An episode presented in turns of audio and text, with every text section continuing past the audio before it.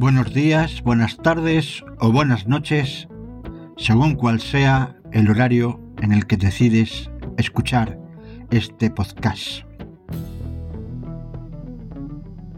Documentales en la Cueva de los Duendes, capítulo 3, que lleva por título ¿Qué nos oculta? ¿Miente la NASA?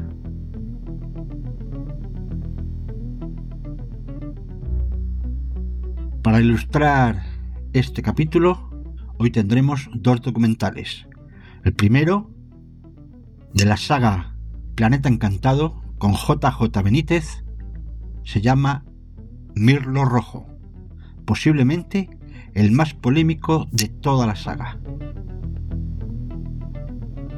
Y el segundo es La estrella oculta de la luna, de Canal 8 Televisión de Valladolid.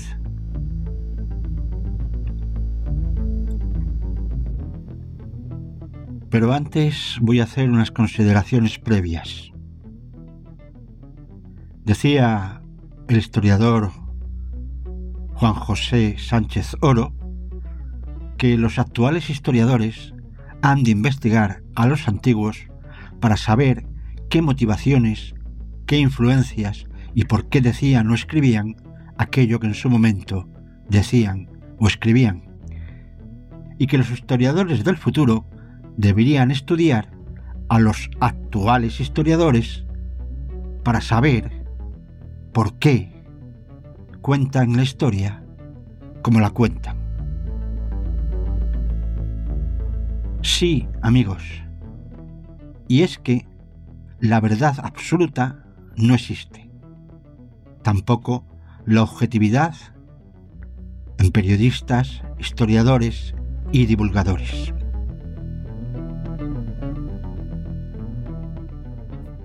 Hecho la vista atrás, en esta corta trayectoria de este programa llamado Documentales en la Cueva, y no me voy a morder la lengua. El primer capítulo, el del expediente Vallecas.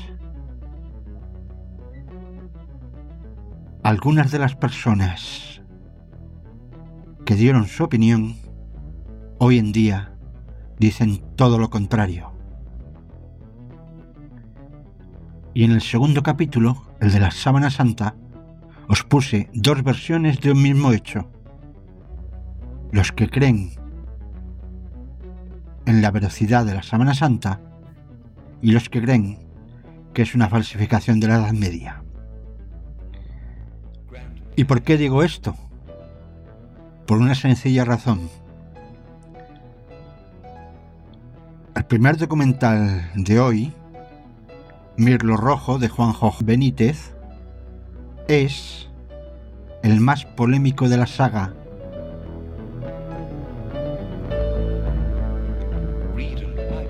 En él, el reconocido periodista Juanjo Benítez, autor de la popular serie de libros y bestseller Caballo de Troya, difundió en el año 2004 como parte de su serie televisiva Planeta Encantado, su más popular y polémico documental, El Mirlo Rojo. En este documento intenta demostrar que la NASA, luego del alunizaje del Apolo 11, ocultó y desechó informes audios y vídeos que probarían la existencia de vida en la Luna. Los datos principales que conforman este documental fueron otorgados por el Mirlo Rojo, un supuesto militar de las altas esferas del gobierno norteamericano, quien confió en el periodista para realizar estas polémicas denuncias. ¿Pruebas polémicas? Si bien es cierto que el autor logra gran notoriedad con este documental, también es cierto que fue muy cuestionado en su época, sobre todo porque en este trabajo se presentan dos máximas pruebas que resultan ser muy poco creíbles. En principio, muestra un supuesto audio que mostraría que Neil Armstrong y Houston en donde se puede oír al astronauta notablemente excitado por unos extraños avistamientos. Otro punto es en un vídeo en donde se muestra a Astron y Adrien caminando en medio de lo que serían los vestigios de una ciudadela lunar.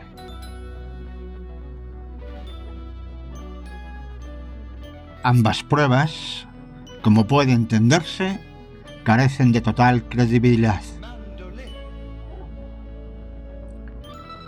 Sin embargo, la validez del documento yace en el efecto que éste produjo en la sociedad mundial, dando origen a una de las teorías de conspiraciones más populares de todos los tiempos. ¿Ocultó la NASA información sobre el alunizaje del Apolo 11 en la Luna? ¿Vieron extraterrestres nuestros astronautas?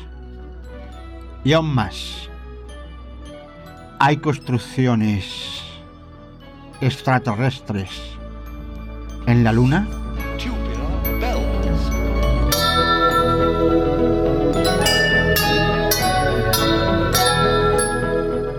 Si bien es cierto que la NASA no solamente oculta información, sino que además miente, eso quedará demostrado en el segundo documental, La estrella oculta de la Luna, que nos cuenta cómo la NASA intentó cargarse la figura, ocultar y llevar al ostracismo la figura, decía, del investigador Héctor Rafael Rojas.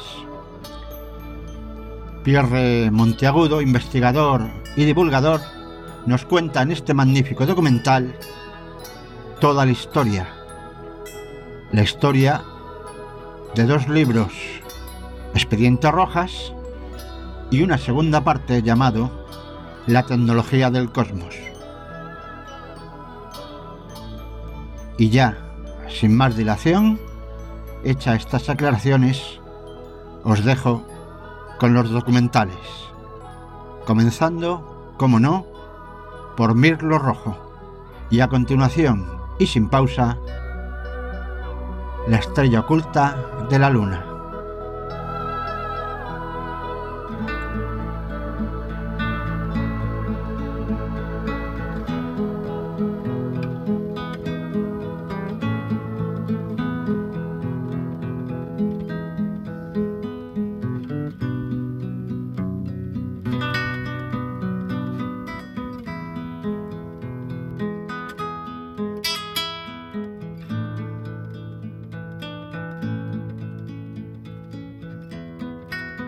Comienza aquí documentales en la cueva.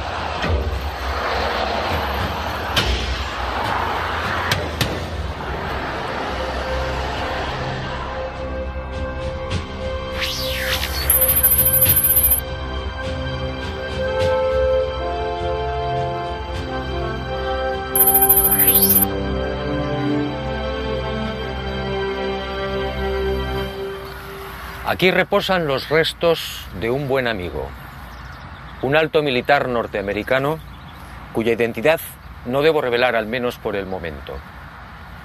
Él forma parte de la historia que quiero contarle, una historia oscura que usted probablemente no creerá. Pero ese es mi deber, sembrar la duda. Sígame y descubra una historia que jamás fue contada.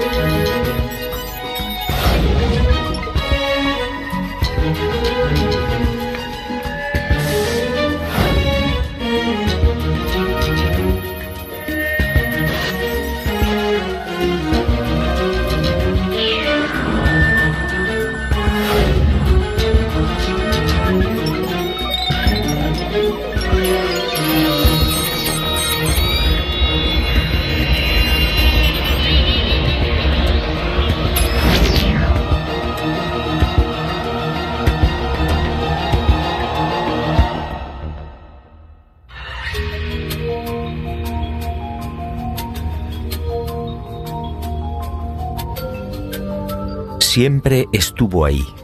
El hombre primitivo alzó también la vista hacia ella y sintió curiosidad.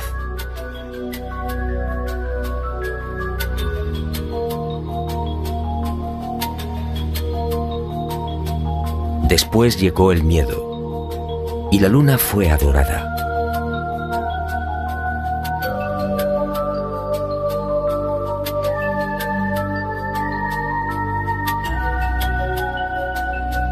Más adelante los seres humanos la convirtieron en un sueño, a veces bello, a veces terrorífico.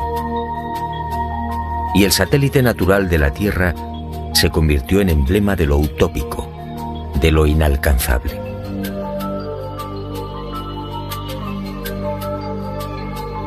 Hasta el siglo XX la Luna fue propiedad de poetas y soñadores.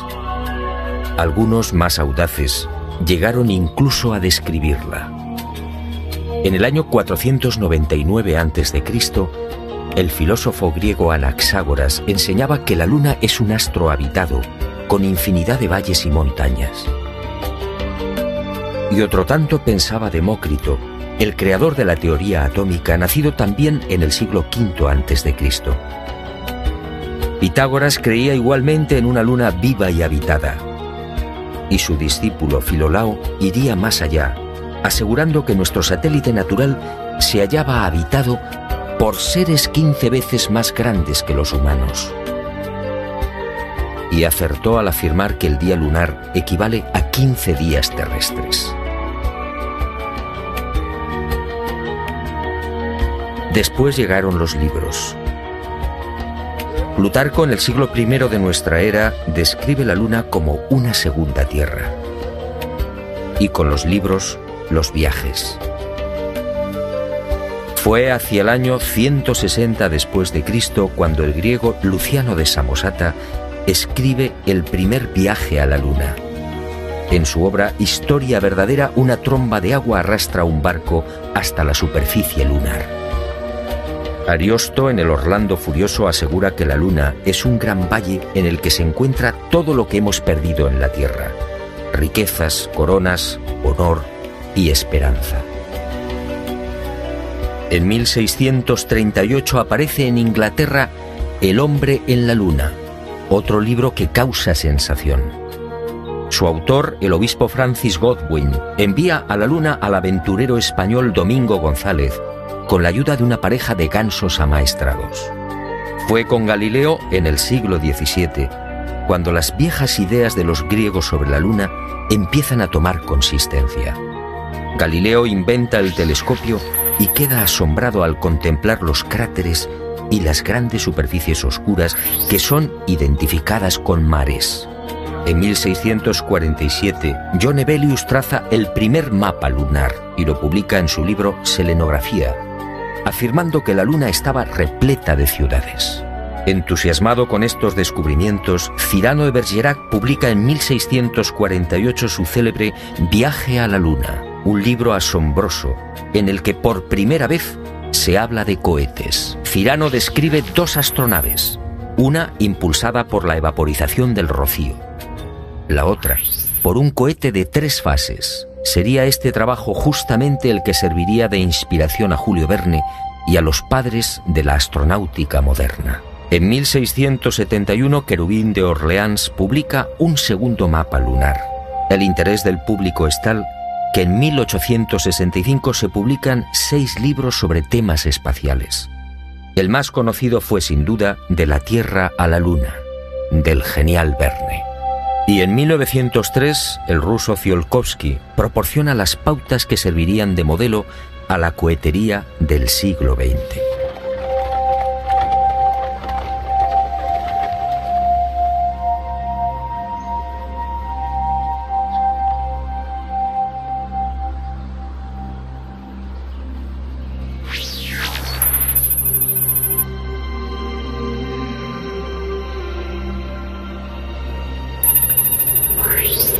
Antes de entrar de lleno en las claves de esta historia, permítame un apunte que guarda estrecha relación con lo que quiero contarle. Sígame de nuevo y guárdelo en su memoria.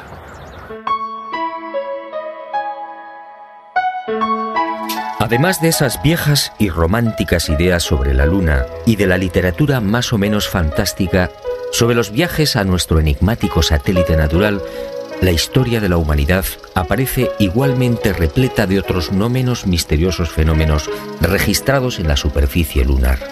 En el verano de 1178, al poco de ponerse el sol, un grupo de monjes de la Catedral de Canterbury observó en el filo de la luna un formidable resplandor acompañado de gigantescas llamaradas. En 1789, el astrónomo Schroeder contempló atónito una enorme zona iluminada en la llamada región de los Alpes lunares. A lo largo de ese año, otros observadores dieron fe de la presencia en la superficie de la Luna de increíbles y desconcertantes luces que se movían entre mares y cráteres. En 1820, el también astrónomo François Arago publicó en los Anales de Química y Física el relato de otra asombrosa observación. Durante un eclipse, toda una formación de luces evolucionó sobre la Luna, manteniendo el orden de vuelo durante los virajes. En 1843, el mencionado astrónomo alemán Johann Schröder asistió a otro fenómeno para el que tampoco se ha encontrado explicación. Al observar el cráter Linné en el Mar de la Tranquilidad, el científico comprobó algo desconcertante. El citado cráter de unos 7 kilómetros de diámetro cambiaba regularmente de forma. Poco después, para asombro de la comunidad científica, el cráter en cuestión desapareció por completo. ¿Qué había ocurrido? En 1971, Apolo 15 sobrevoló la zona y fotografió Linné. El desconcierto de los astrónomos fue total. El cráter Linné solo tenía 2.700 metros de diámetro y estaba allí, en 1877, el astrónomo inglés Klein fue testigo de otras intensas y rápidas luces que se dirigieron al centro del cráter Platón. Una vez en la caldera, las luces se reunieron formando un triángulo. En 1950, el doctor Wilkins era testigo de otro suceso aparentemente imposible. En el centro del cráter Aristarchus se encendió de pronto una gran luz iluminando una amplia región lunar. Grandes llamaradas en la superficie de la Luna, luces en formación.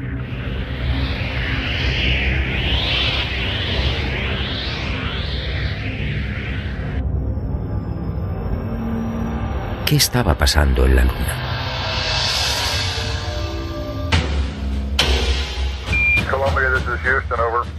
Y en julio de 1969, al fin, el ser humano cumplió su viejo y añorado sueño.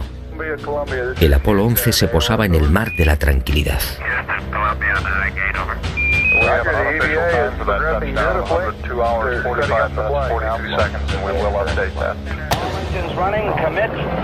Y el mundo vibró con aquellos primeros y tímidos pasos de Neil Armstrong.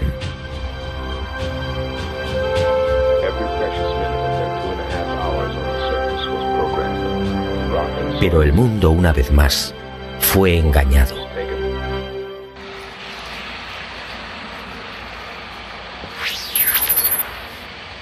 Muchos de los que vivimos aquel histórico y emocionante momento nos hicimos la misma pregunta. ¿Por qué ese obsesivo interés por conquistar la Luna? Fue el alto militar norteamericano al que me he referido y al que desde ahora llamaré Mirlo Rojo, quien años más tarde respondería con una información que me dejó perplejo. Una información secreta que muy pocos conocen. Las nuevas generaciones no saben o no recuerdan. A la Luna se fue a investigar, sí, y se ha dicho también que fue una cuestión de prestigio. Una especie de apuesta entre soviéticos y norteamericanos.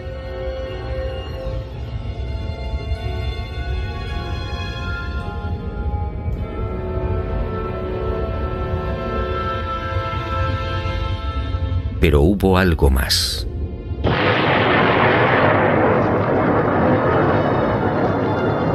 En los años 50, tras la amarga experiencia de la Segunda Guerra Mundial, soviéticos y aliados se embarcaron en una loca carrera de armamento.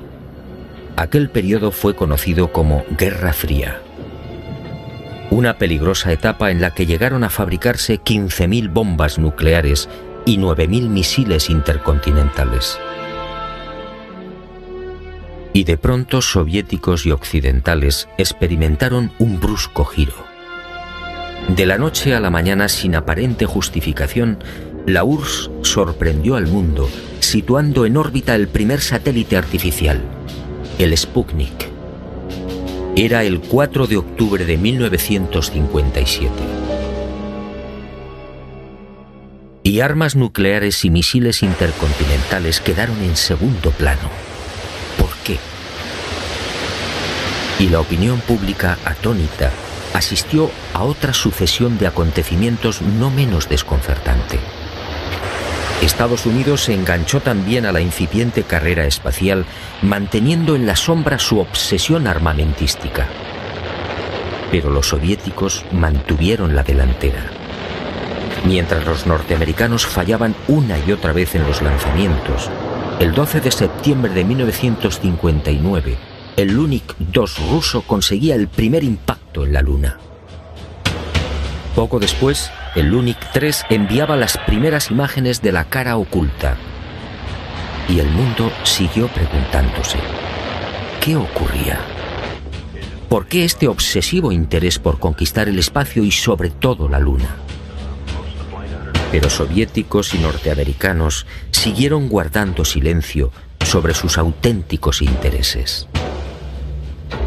Los humillados norteamericanos recibirían el golpe de gracia el 12 de abril de 1961. Ese día el cosmonauta Yuri Gagarin se convirtió en el primer ser humano que orbitaba la Tierra. Y el mundo, en especial la nación norteamericana, fue sorprendido de nuevo. 44 días después de la hazaña de Gagarin, el presidente Kennedy compareció ante el Congreso comprometiéndose a lavar el honor del país. En aquella oportunidad, un Kennedy firme y sereno asombró al mundo.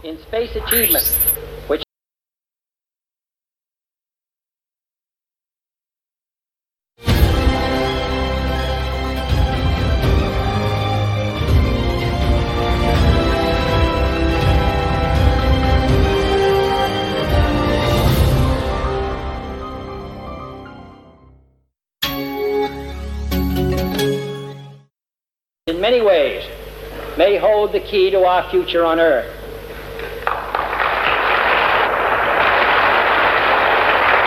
I therefore ask the Congress, above and beyond the increases I have earlier requested for space activities, to provide the funds which are needed to meet the following national goals. First, I believe that this nation should commit itself to achieving the goal before this decade is out a.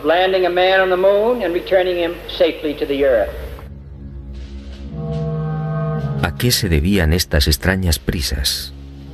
¿Qué estaba ocurriendo? Aparentemente las palabras de Kennedy obedecían a la necesidad de recuperar el prestigio y la hegemonía militar. Y era cierto en parte. La verdad era otra. La verdad llegaría años más tarde y de la mano de Mirlo Rojo. Él confió en mí y me hizo partícipe de su gran secreto. Un secreto tan espectacular como diabólico.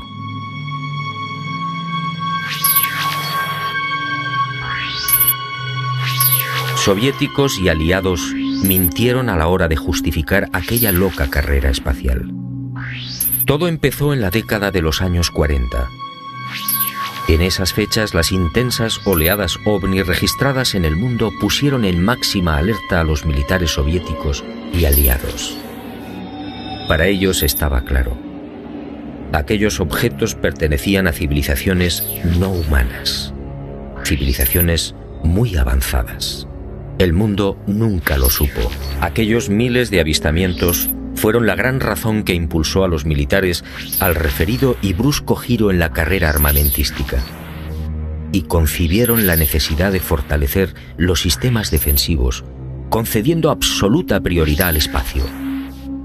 Los militares no eran ajenos a los extraños fenómenos luminosos que se registraban en la Luna y que venían reportando los astrónomos. Y desde los años 50, tanto Estados Unidos como la antigua URSS redactaron planes concretos para pisar el satélite natural y establecer bases que, según ellos, pudieran controlar y contrarrestar la presencia de estas astronaves no humanas. Horizon fue uno de estos proyectos diseñado en secreto por el Pentágono. Ni siquiera Kennedy tuvo conocimiento del gran plan. Sencillamente fue engañado. Y consideró de buena fe que los Estados Unidos deberían ser los primeros en ese supuesto desafío técnico y científico. Según Mirlo Rojo, la campaña de intoxicación desplegada por las diferentes agencias gubernamentales norteamericanas y los servicios de inteligencia hizo el resto. Kennedy y la opinión pública mordieron el anzuelo. En la noche del 24 al 25 de julio de 1955 se produjo un nuevo incidente ovni que aceleraría los planes de los militares. Esa noche los observatorios astronómicos de Leningrado y Monte Palomar descubrieron un gigantesco cilindro a 500 kilómetros de la Tierra, orbitando a 30.000 kilómetros por hora. El objeto tenía más de 10 kilómetros de longitud. Días después, soviéticos, norteamericanos, franceses e ingleses se reunían en secreto en Ginebra, confirmando sus temores. Aquella formidable máquina, obviamente, no era humana. Pero ocurrió algo imprevisto. Los soviéticos no aceptaron los consejos y directrices de los militares aliados para establecer un proyecto conjunto en el control del espacio. Y el 4 de octubre de 1957, ante la sorpresa del mundo y la irritación de los aliados, tomaron la delantera con el ya referido lanzamiento del Sputnik.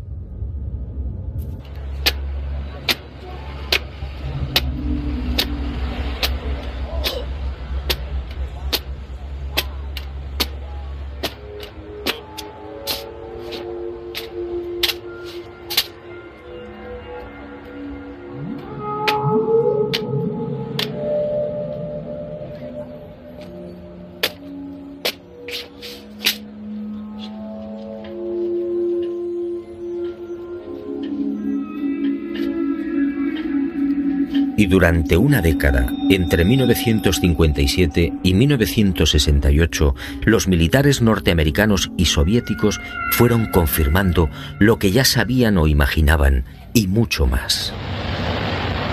En ese periodo fueron lanzadas más de 20 sondas automáticas que se estrellaron en la Luna o alunizaron suavemente.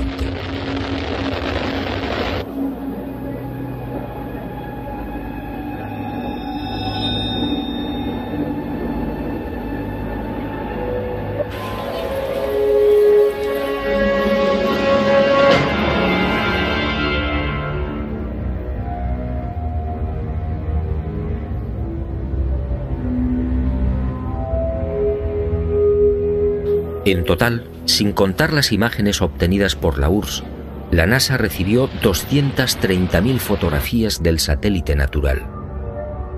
La luna fue fotografiada en su totalidad y a muy diferentes alturas.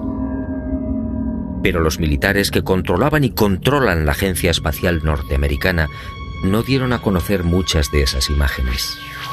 ¿Por qué? ¿Qué mostraban?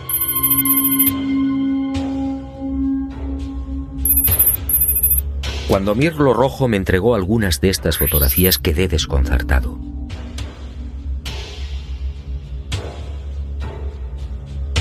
Se trataba de imágenes altamente confidenciales, jamás divulgadas.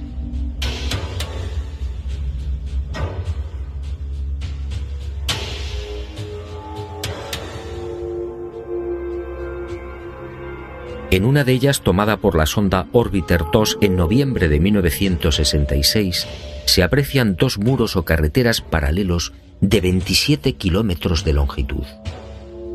Cada una de estas construcciones totalmente artificiales tiene una anchura aproximada de 450 metros. En el muro o carretera de la derecha se aprecia incluso un curioso detalle. La construcción ha sido alterada rompiendo la impecable línea recta con una curva de mil metros. En otra de las fotografías, los militares norteamericanos descubrieron lo que llamaron la Gran Presa, una no menos enigmática construcción de 5 kilómetros de longitud al norte del mare Imbrium. El 19 de noviembre de 1966, la misma Orbiter 2 captaba a 48 kilómetros de altura y sobre el mar de la tranquilidad otra extraña formación. En esta ocasión se trataba de enormes pilares o monolitos perfectamente alineados de tres en fondo. En total, 30 obeliscos de idéntica altura. Aquello obviamente no podía ser una formación natural. En total, según mi confidente, NASA terminó censurando 900 fotografías. Todas ellas pasaron directamente a los archivos del Pentágono. En ellas se distinguen grandes plataformas, posibles ruinas de edificios o ciudades, carreteras y gigantescas cúpulas. Las sospechas de los militares en efecto se cumplieron y prosiguieron con el plan previsto.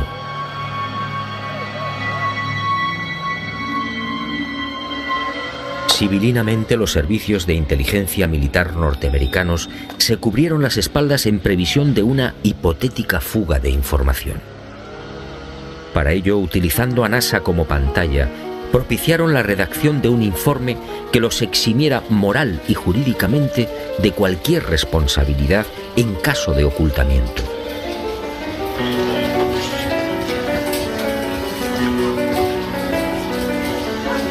Este documento, conocido como Informe Brookings, redactado por prestigiosos científicos, sociólogos, políticos y economistas, fue presentado a la Cámara de Representantes e impreso en abril de 1961, curiosamente un mes antes del célebre discurso de Kennedy en el Congreso. Es decir, cuando NASA, la gran tapadera de los militares, estaba a punto de recibir luz verde y los necesarios dineros para el proyecto Apolo. En este informe, además de reconocer que la vida extraterrestre es una posibilidad real, se aconseja a NASA que no difunda los posibles hallazgos que pueda encontrar en la carrera espacial.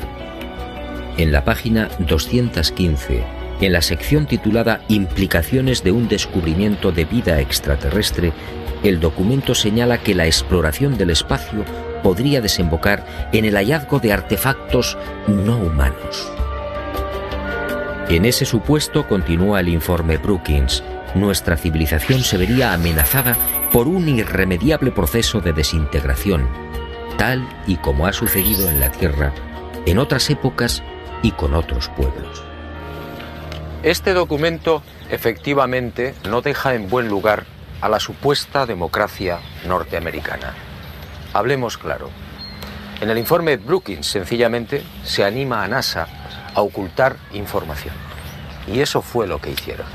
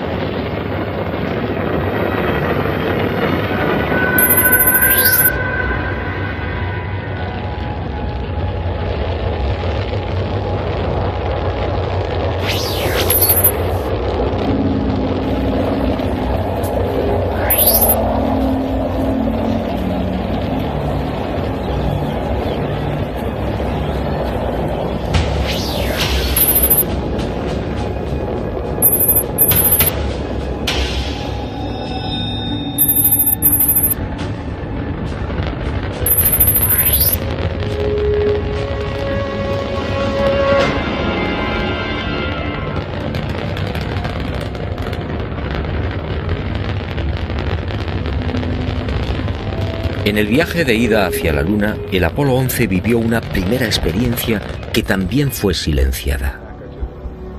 Cuando se hallaba a 200.000 kilómetros de la Tierra, un extraño y gigantesco objeto apareció en las proximidades de la nave. Los astronautas lo describieron como una formidable L, algo similar a una maleta abierta, aunque en ocasiones cambiaba de forma adoptando la figura de un cilindro. La noticia se filtró a la prensa, pero NASA, fiel a su consigna de ocultamiento, zanjó el asunto con una explicación tan absurda como insostenible. Lo observado por el Apolo 11 solo era el sobrealimentador del cohete Saturno IV. Absurdo, sí, porque en esos momentos la referida fase del cohete se encontraba a 10.800 kilómetros del Apolo. Pero las mentiras de NASA apenas habían empezado. A casi 380.000 kilómetros de la Tierra, muy cerca ya de la superficie lunar, el Apolo descubrió otras luces que volaban en formación.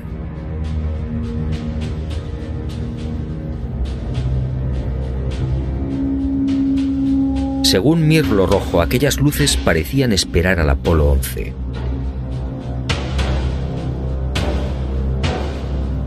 Eran muy brillantes y volaban en perfecta formación.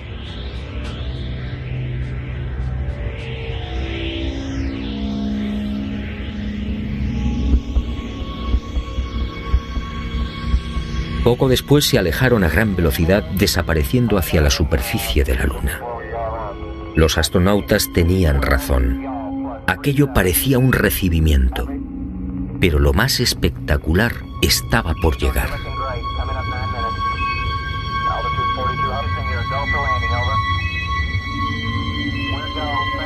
Armstrong y Aldrin descendieron finalmente.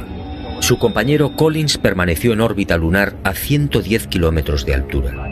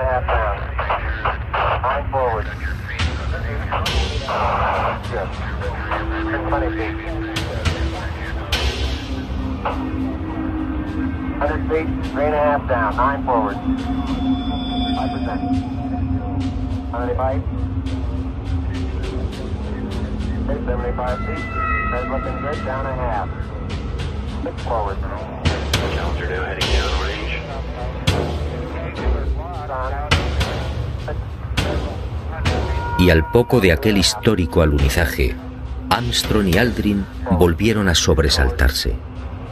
La frecuencia cardíaca se disparó hasta 150 y 160 latidos por minuto.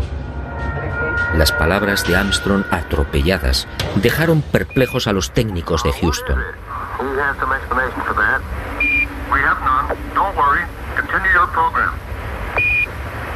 Oh boy, it's uh, it, it's really something super fantastic here. You you could never imagine this. Roger, we know about that. Could you go the other way? Go back the other way. Well, this guy Ridge should uh, pretty spectacular. God, what is that there? That's Roger, Apollo. What the hell is that? Go tango, tango. Uh, there's kind of light there now. Al otro lado del cráter, existente a poco más de 60 metros del águila, habían aparecido unas naves y unos seres, objetos en forma de disco y perfectamente alineados sobre el terreno. Y junto a ellos varios seres muy altos, con trajes blancos y ajustados. Cuando los astronautas, obedeciendo las insistentes órdenes de Houston, trataron de filmar, objetos y seres desaparecieron.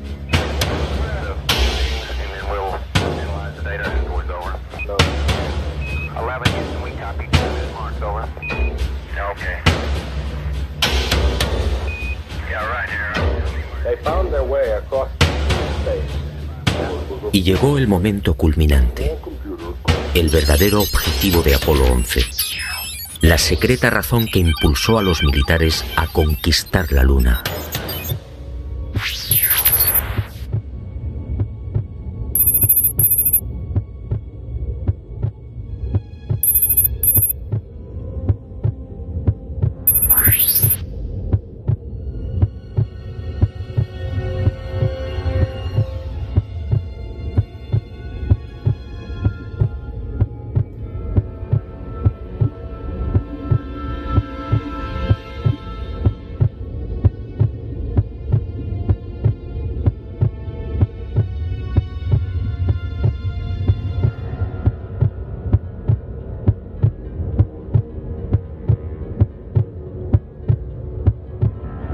Esta fue la verdad, la única y secreta verdad. Aquel 21 de julio de 1969, Armstrong y Aldrin se alejaron escasos metros del módulo, filmando esta increíble construcción. Esta película de 14 minutos jamás fue difundida por NASA.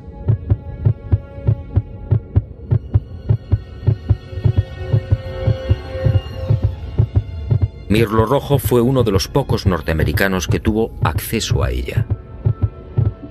A escasos metros sí del águila. Y no fue casualidad. Todo estaba minuciosamente programado.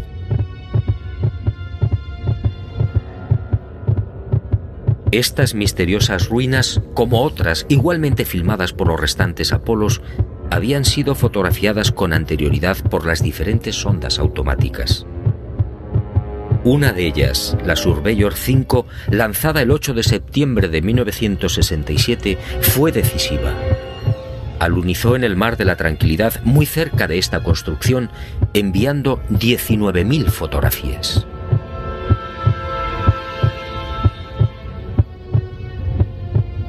Edificios en ruinas. Edificios en la superficie de la Luna. Edificios aparentemente de una gran antigüedad. Pero ¿quién los había levantado? Nosotros los humanos obviamente no. Solo quedaba una respuesta. Esto era obra de una civilización no humana.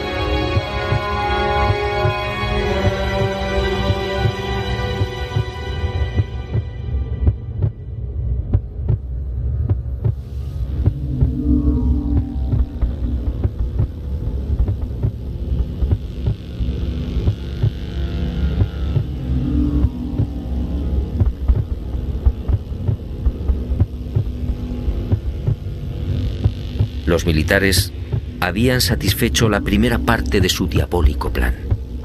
Ahora quedaba la segunda.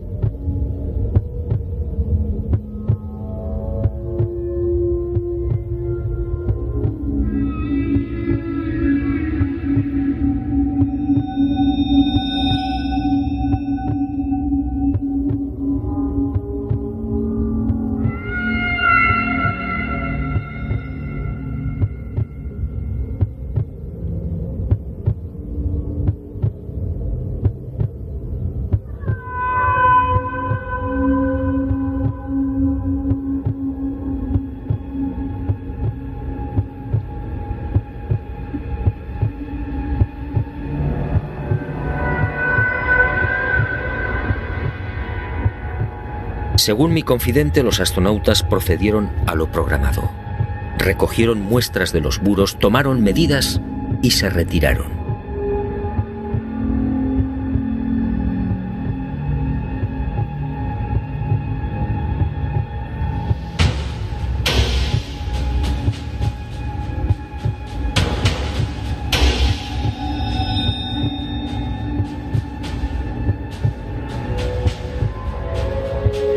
La insólita construcción, muy parecida a un hangar, medía 60 metros de longitud con una altura máxima en los muros de 9 metros. Presentaba 12 huecos o ventanas y una especie de puerta frontal de 5 metros de fondo por 3 de altura. Según los análisis practicados en la Tierra, el material con el que había sido construido era similar al de la superficie lunar. Un 60% de los átomos era oxígeno, con un 0.01% del peso constituido por hidrógeno.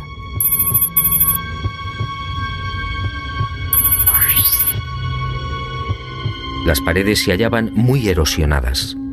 Esta circunstancia, dado que en la Luna no existe prácticamente atmósfera, hizo pensar a los militares que el edificio en cuestión podía tener varios miles de años.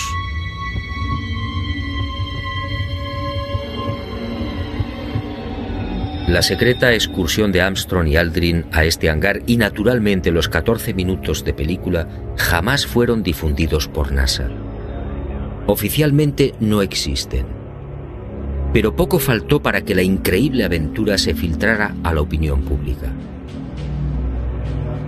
Todo se debió a un error de NASA que permitió la publicación en aquel 21 de julio de una escueta e incomprensible noticia.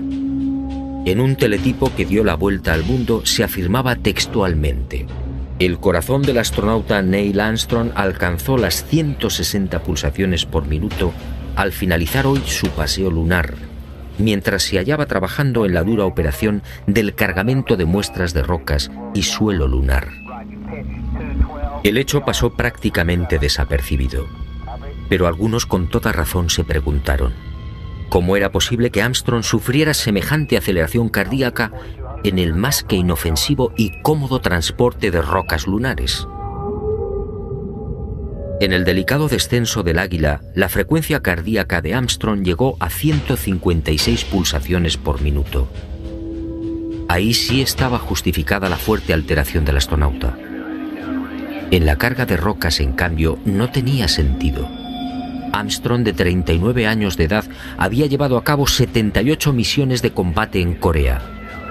Había volado más de 200 modelos de aviones y tenía fama por su extraordinaria frialdad y nervios de acero. ¿Por qué iba a experimentar hasta 160 pulsaciones en la recogida de muestras lunares? La absurda noticia divulgada por Charles Berry, médico de los astronautas, no tuvo en cuenta además otro pequeño gran detalle que invalidó la forzada explicación oficial. Durante las tres horas que duró el paseo lunar, Armstrong y Aldrin recogieron un total de 25 kilos de rocas. Dado que en la superficie de la Luna existe una gravedad seis veces menor que la de la Tierra, el peso real de las rocas fue de 4 kilos. 4 kilos repartidos entre dos astronautas y en diferentes momentos de la excursión lunar. La versión de NASA efectivamente no era creíble.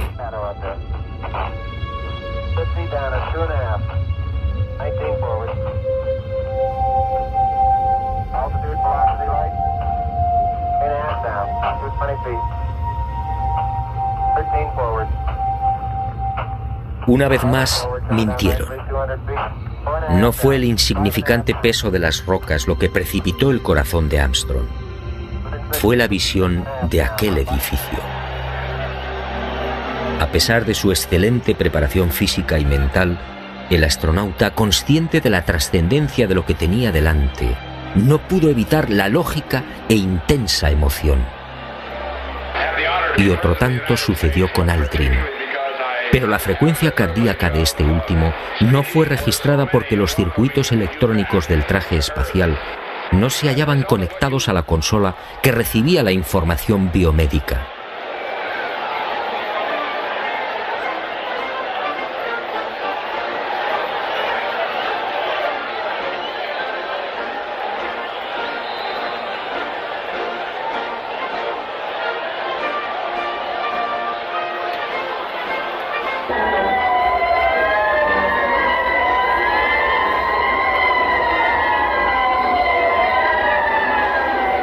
Los hombres del planeta Tierra posaron aquí su pie por primera vez.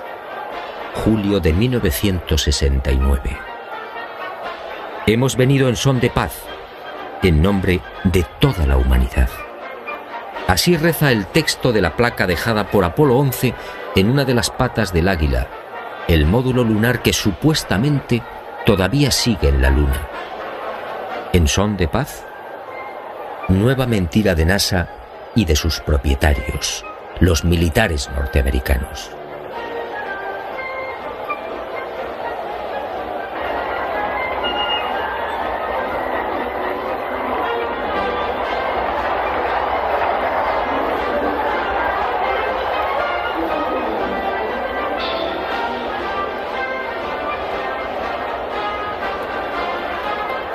Mirlo Rojo fue contundente. Hasta diciembre de 1972, fecha en la que se interrumpe el proyecto Apolo, otras cinco naves volaron a la Luna.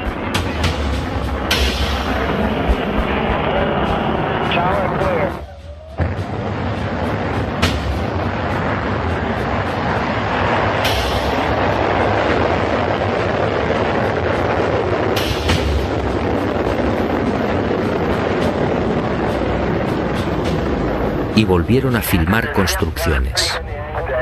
Después, esas edificaciones fueron bombardeadas y destruidas. Y existe la fundada sospecha de que Estados Unidos utilizó armas tácticas nucleares contaminando la Luna.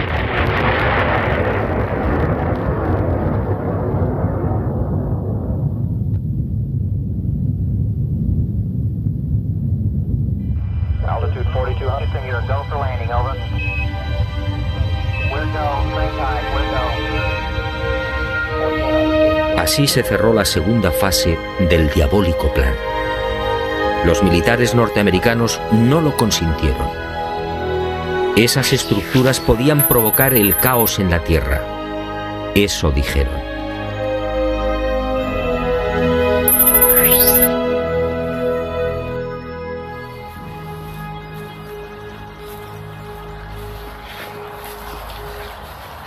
Sí, amigo, en los restantes Apolo sucedieron muchas cosas, cosas extrañas y secretas.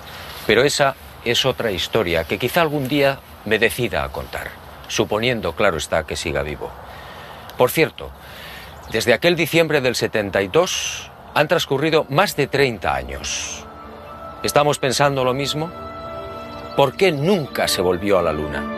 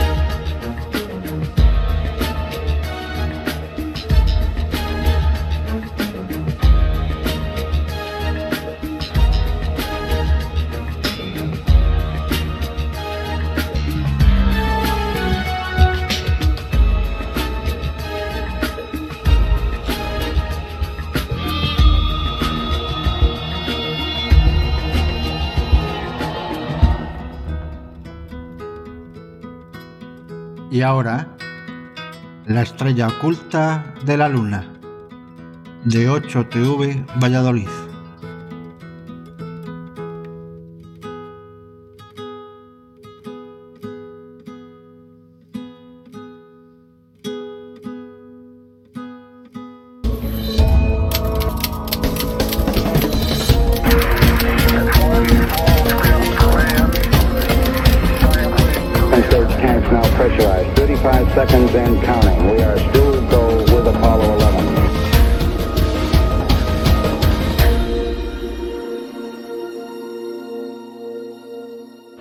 Se ha hablado de la llegada del hombre a la luna, ¿verdad? Ha habido todo tipo de bulos, ha habido todo tipo de historias, pero hoy vamos a contarle seguramente una que desconozca. Que la gente sepa que si estos estudios que han llegado ahora a Valladolid, en lugar de ser aportados por Héctor Rojas a los estadounidenses, los hubiese aportado a los soviéticos, ellos habrían llegado antes a la Luna. Incluso a nuestros días ha llegado la teoría de que todo fue una superproducción de Hollywood, pero en este espacio lo que vamos a ver es que realmente hay datos que no solamente demuestran que fue verdad, sino que ponen a nuevos actores dentro de esta película del hombre llegando a la luna.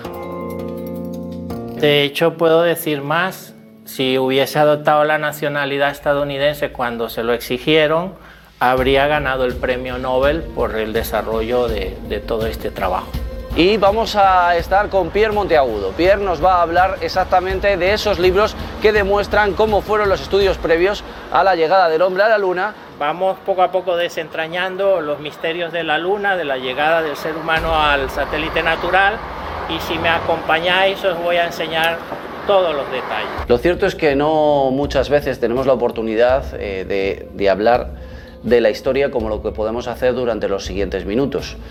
Con Pierre vamos a comentar cómo ha sido ese transcurso histórico hasta la llegada del hombre a la luna y el posterior, la posterior historia de nuestro protagonista, que es Héctor. Rojas. Bueno, Pierre, vamos a empezar comentando exactamente en la primera relación que tiene usted con Héctor. Rojas. Sí, a mediados de los años 70, entre el 73 y el 76, estuve muchas veces en su casa. Yo solo era un niño, acudí allí en compañía de mis padres porque asistíamos a las charlas de Héctor Rojas sobre el trabajo que había hecho en la NASA, sobre lo que había visto en la, lo, lo, que, los estudios, análisis relacionados con la Luna. Debo decir que yo no era amigo de Héctor Rojas, yo solo era un niño y él estaba recién salido del programa lunar Apolo de la NASA para llevar al hombre a la Luna. Estoy ya a partir del año 71, había regresado a su casa de toda la vida en Maracay, en, en, Venezuela. Y entonces mi padre era muy cercano con él, era como una especie de alumno aventajado y muy interesado en estos temas del universo y de la luna. Y entonces con mucha frecuencia le visitábamos y de esa época me queda eh, sonando todas esas historias. Un día cuando me propongo escribir un libro de divulgación científica, pues pienso en dedicarle a Héctor R. Rojas un capítulo pero cuando empiezo a indagar, a investigar, a buscar datos, veo que no hay nada por ningún sitio y eso me llama poderosamente la atención.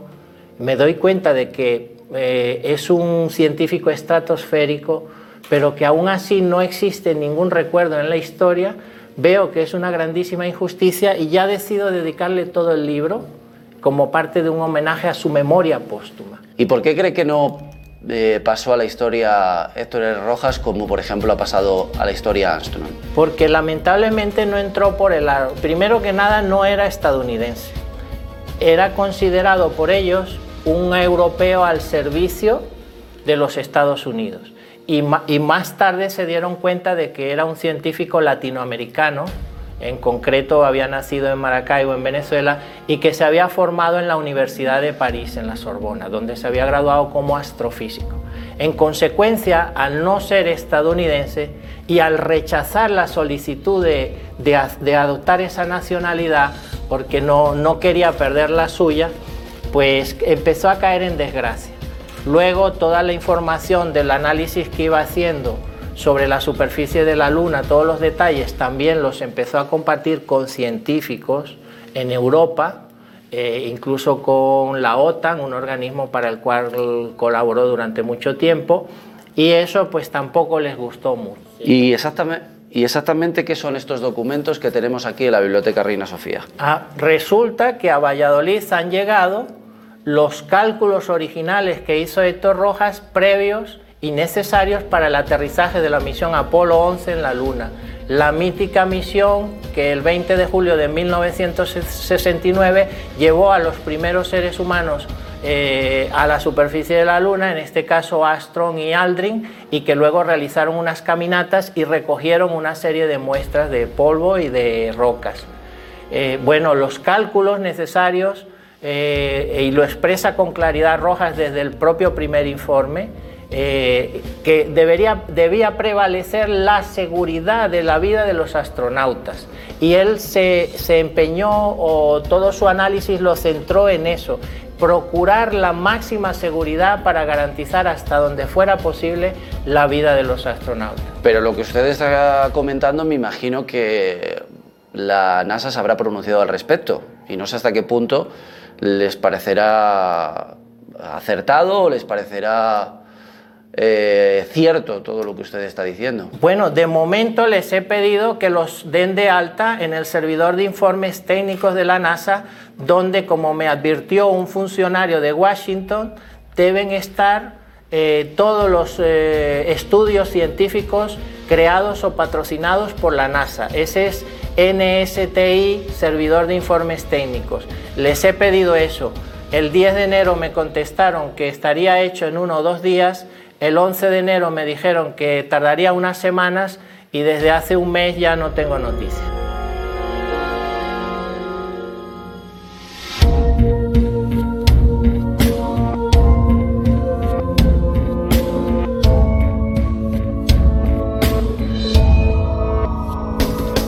Pero exactamente qué es lo que contienen estos documentos, eh, ¿Qué, eh, qué, pruebas son las que eh, verifican el trabajo de Héctor. Rojas en esa llegada del hombre a la luna. Aquí tenemos toda la información que respalda todas las afirmaciones que hago. Está recogida en todos esos documentos. Ahí están diferentes estudios que he obtenido. Por ejemplo, la tesis doctoral del lado izquierdo, en azul, de, presentada a la Facultad de Ciencias de la Universidad de París, sobre el estudio de estrellas eh, que hizo cuando se graduó de astrofísico científico. A su lado está un estudio que ha llegado recientemente, hace solo unos días, de la Universidad de Texas. Eh, trabajó el científico en el Pan, American College eh, del estado de Texas, que luego fue absorbido por esa universidad y he conseguido que me envíen ese otro estudio patrocinado por la eh, Fundación Nacional de Ciencia de los Estados Unidos. Y a mi espalda está el que hizo el científico mientras trabajaba en la institución Carnegie de Washington en el Departamento de Magnetismo Terrestre, en los trabajos previos a la NASA. Pero cuando llegamos eh, a la época en que trabaja la NASA, todo entra eh, en una nebulosa, se va disipando y me ha llevado muchos años encontrar ahora los cálculos originales que son estos, son dos de los cuatro libros que hizo, este es el número dos, eh, a, y... sí, a este se llega como consecuencia del número uno, que, y estos son efectivamente los cálculos sistemas de ecuaciones, logaritmos que permiten, en este en concreto, luego lo explicaré mejor, permite eh, obtener los datos de temperatura en la superficie de la Luna expresados en diferentes grados centígrados, Kelvin y Fahrenheit. Viendo lo que nos está comentando, enseguida luego iremos, por supuesto, para que lo podamos, nos pueda decir algún análisis, pero tenemos aquí estos tres ¿Qué podemos encontrar en cada uno de ellos? En el primero. Ah, el primero es la técnica matemática que crea, desarrolla el propio Héctor Rojas a finales de los años 50 mientras está trabajando en México, en el Instituto Tecnológico de Monterrey. Pero Pérez, haga conmigo que este no demuestra nada de momento. ¿De oh. qué? Este. no, demuestra muchísimo. Sin ese estudio creado, inventado por Rojas, no se podrían haber hecho estos cálculos de temperatura y refracción de la luz, o sea, la cantidad de luz que refleja la superficie de la Luna. Es decir, ese es el estudio que dio paso a estos dos que han llegado ahora de, a Valladolid, procedentes de la Universidad de Utrecht. Fijaros eh, lo siguiente. Y yo te voy a pedir que a medida que lo vaya describiendo, por ejemplo, este es el, esto viene del informe 1.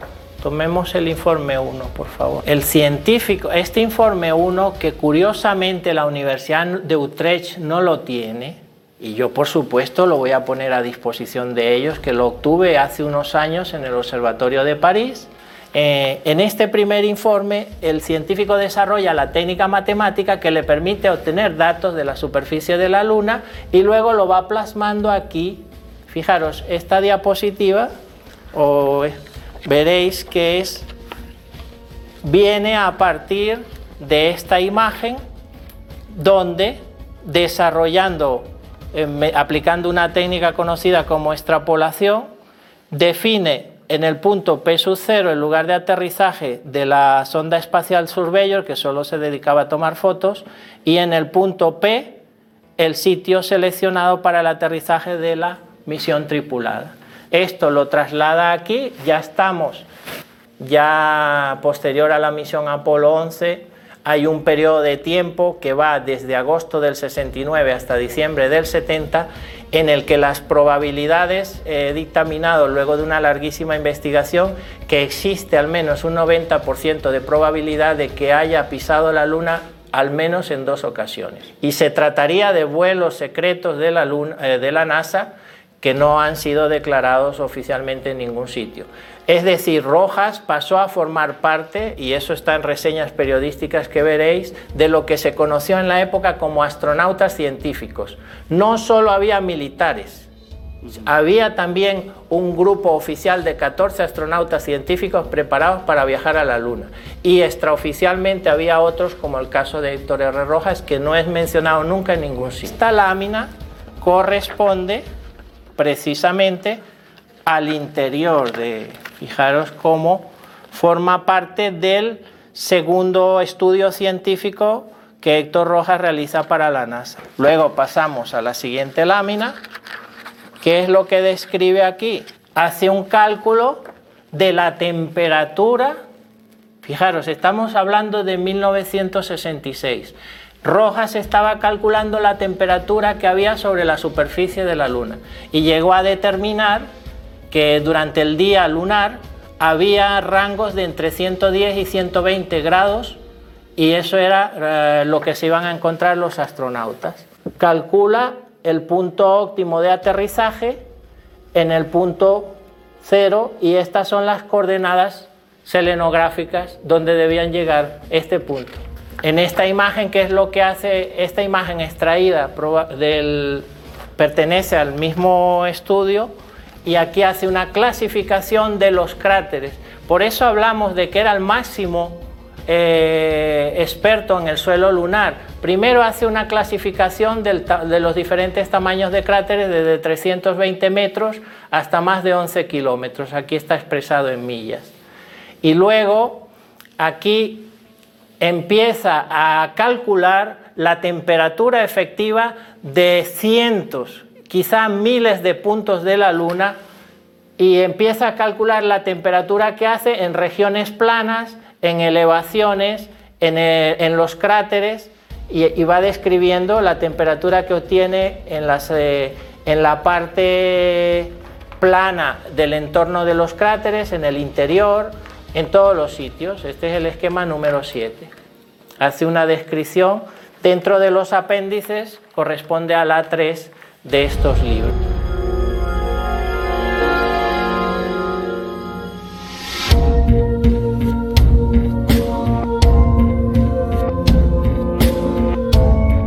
Coméntenos también eh, las reseñas periodísticas que ha habido en la época que usted ha podido obtener para sacar todas estas conclusiones? Bueno, puedes ver eh, algunas a página completa, son informaciones de primera mano que corresponden a publicaciones en medios de comunicación muy importantes del año 1969, eh, en un periodo de los seis meses previos al aterrizaje del Apolo 11, la primera nave tripulada que llegó a la superficie de la Luna. En esas reseñas periodísticas que dieron la vuelta al mundo, de momento las he encontrado en, español, pero sé que existen también en inglés y las encontraré, porque esto fue eh, también difundido a través de la prensa estadounidense. estos son los archivos donde conservo los documentos originales que respaldan las afirmaciones que hago. Porque aquí, a lo largo de los años, he logrado ah, encontrar en entidades eh, que tienen transparencia o que, han, mm, o que han dejado en el olvido estas documentaciones, como por ejemplo la institución Carnegie de Washington DC. Vamos a ver por primera vez, no lo he mostrado nunca, la, la maqueta que, del Centro de Estudios Espaciales y Militares que se iba a crear en Venezuela y que fue lo que inquietó muchísimo al gobierno estadounidense. Esa es la mitad derecha y aquí veremos está la otra mitad. Fijaros, esto proviene de una revista muy importante en la época y esa es la maqueta del Centro de Estudios Espaciales y Militares Venezuela NASA un proyecto que en la actualidad costaría pues unos 300 millones de euros y estaba ya en marcha con terreno bajo custodia militar donde iba a ser 100 hectáreas, donde iba a ser construido, pero cuando viajó por última vez a Washington detuvieron el proyecto. Ofrece una serie de declaraciones sobre el tipo de información que se iba a manejar allí, información secreta y ultrasecreta y explicaba que las personas que trabajaran en este centro de estudios tenían que ser muy rigurosas con el nivel de confidencialidad de los, eh, de los trabajos que se iban a realizar allí. Continuamos y entramos en materia con lo que son eh, estos libros que tenemos aquí en la Biblioteca Reina Sofía, pero sí que me gustaría entender si la familia eh, se ha puesto en contacto con usted, usted se ha puesto en contacto con la familia, ¿qué ha dicho, que, cómo se expresa ante todos, eh, todo este descubrimiento que está haciendo. Bueno, yo he hablado con prácticamente con todos los familiares o con la mayoría. Han sido entrevistados, he recogido el testimonio de su familia, que es muy numerosa en Venezuela, algunos particularmente interesados en que esto salga, me envían bendiciones bueno, la gente está pues impresionada, entre otras cosas porque hay miles de personas que lo recuerdan con cariño y dentro de su familia hay personas que sienten que esta reivindicación del genio y figura del personaje era absolutamente necesaria. También estoy en contacto con su familia en Francia. Hay que recordar que el científico pasó 21 años eh, viviendo en Francia, en París, y allí tuvo dos hijos con su esposa doña Francisca Odriozolo, asturiana, española, residente en París, pues eh, Héctor Rojas se casó con ella y tuvieron dos hijos y yo estaba en contacto con, puedo decirlo ahora, con la nieta de Rojas, que, que ha conocido pues todo lo que estoy haciendo y la verdad pues están muy satisfechos con la reivindicación. Pero me imagino que usted tendrá un propósito dentro de todo este trabajo que está realizando, todo lo que está llegando a descubrir. Eh, ¿Qué es lo que realmente quiere conseguir? Lo, lo que es la máxima aspiración es justicia. Devolver la historia, el legado científico de este hombre al sitio que le corresponde en la historia de la carrera espacial. Que la gente sepa que si estos estudios que han llegado ahora a Valladolid, en lugar de ser aportados por Héctor Rojas a los estadounidenses los hubiese aportado a los soviéticos, ellos habrían llegado antes a la Luna. Probablemente ya en 1967, es decir, dos años, podrían haber llegado porque la técnica era muy similar. El mismo Rojas explicó eh, a principios del 69 que el fallo que tenían los soviéticos es que su telemetría, los datos que obtenían de la superficie de la Luna, llegaban con ciertos errores sesgados porque no conocían bien la topografía lunar. Y ese precisamente fue el, el trabajo que hizo Rojas, un completo estudio selenográfico de lo que era la superficie, con cráteres, laderas, desniveles, y eso fue lo que le dio la ventaja comparativa a los estadounidenses para llegar primeros a la Luna. Bueno, pues aquí estamos viendo Expediente Rojas. Eh, hemos estado comentando exactamente cómo ha sido ese eh, transcurso de Pierre Monteagudo hasta llegar a toda esta información que hoy tenemos. De hecho, son los informes perdidos de la NASA que de momento no encuentran. Entonces, es tan complicado de observar esta información que ellos mismos en sus archivos no terminan de encontrarlos. ¿No terminan de encontrarlos o no quieren encontrarlos? ¿Cuál es el, ¿Usted qué, qué opina? ¿Cuál es el argumento?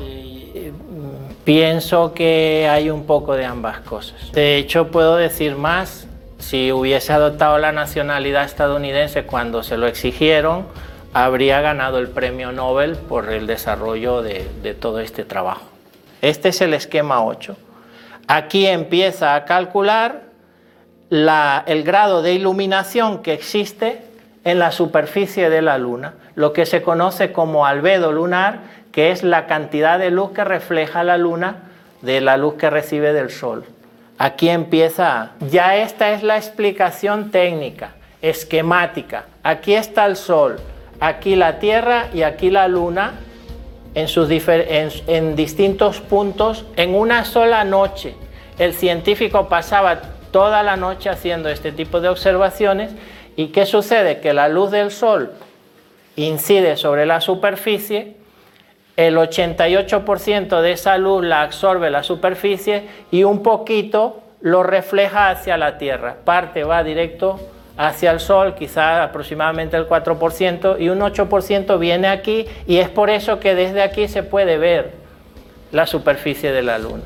Porque este documento es el resumen que gracias al trabajo, a la profesionalidad de la biblioteca, hemos recibido de una institución científica en Francia este extracto, que es un artículo publicado en una revista muy prestigiosa de la época, el 1 de, el, el 1 de agosto de 1968 se publica este artículo donde hay dos cosas importantes. Uno, eh, el científico explica los cinco trabajos científicos, los cinco estudios, los cinco informes que ha hecho para la NASA en el término de un año, entre agosto del 66 y agosto del 67, hizo estos tres informes que hemos visto, más el cuarto y un quinto sobre la atmósfera de Venus que lo hizo en el Instituto de Investigaciones Científicas de Illinois. Este es el verdadero rostro de Héctor R. Rojas, observamos su firma manuscrita clásica, eh, denota pues mucha transparencia y mucha humildad, la persona más humilde del mundo que he conocido, con el sello de la entidad que le emite el pasaporte. Esto está extraído de su pasaporte. Si no fuera suficiente con todo lo que hemos visto, tenemos esta carta de la institución Carnegie de Washington, que envía Rojas a esa institución al presidente el 1 de febrero del 69 y que literalmente dice, estoy asistiendo a la NASA en el programa Lunar Apolo, en el Centro Espacial de Vuelos Tripulados y en diciembre del 69 empezaré a trabajar con la UNESCO en investigación de la Luna en el Comité Científico y del Espacio. Estamos con fuerzas para seguir adelante porque las va a necesitar para poder llegar hasta la verdad de todo esto. Ha sido hasta ahora una investigación maratónica, pero dentro de mí arde un fuego que me impulsa a continuar adelante.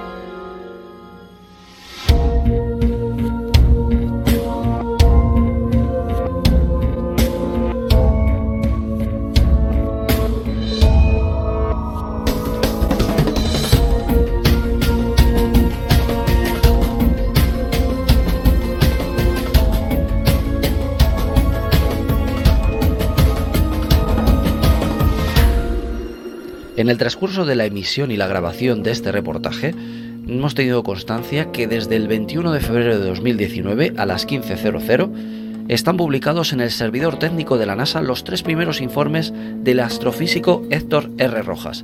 Es el mayor éxito en el proceso de reivindicación mundial del científico. Se trata del reconocimiento que le hace la NASA mediante la publicación de su legado científico. Dichos informes están siendo investigados en este momento por el escritor y divulgador Pierre Monteagudo en la Biblioteca Reina Sofía de Valladolid.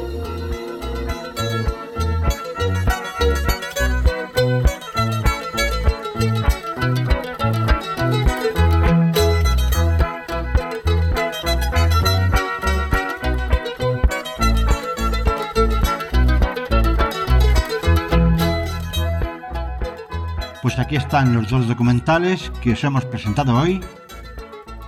Ahora tú saca tus propias conclusiones. Y muy poco ya queda por decir más que despedirnos hasta el próximo programa de Documentales en la cueva.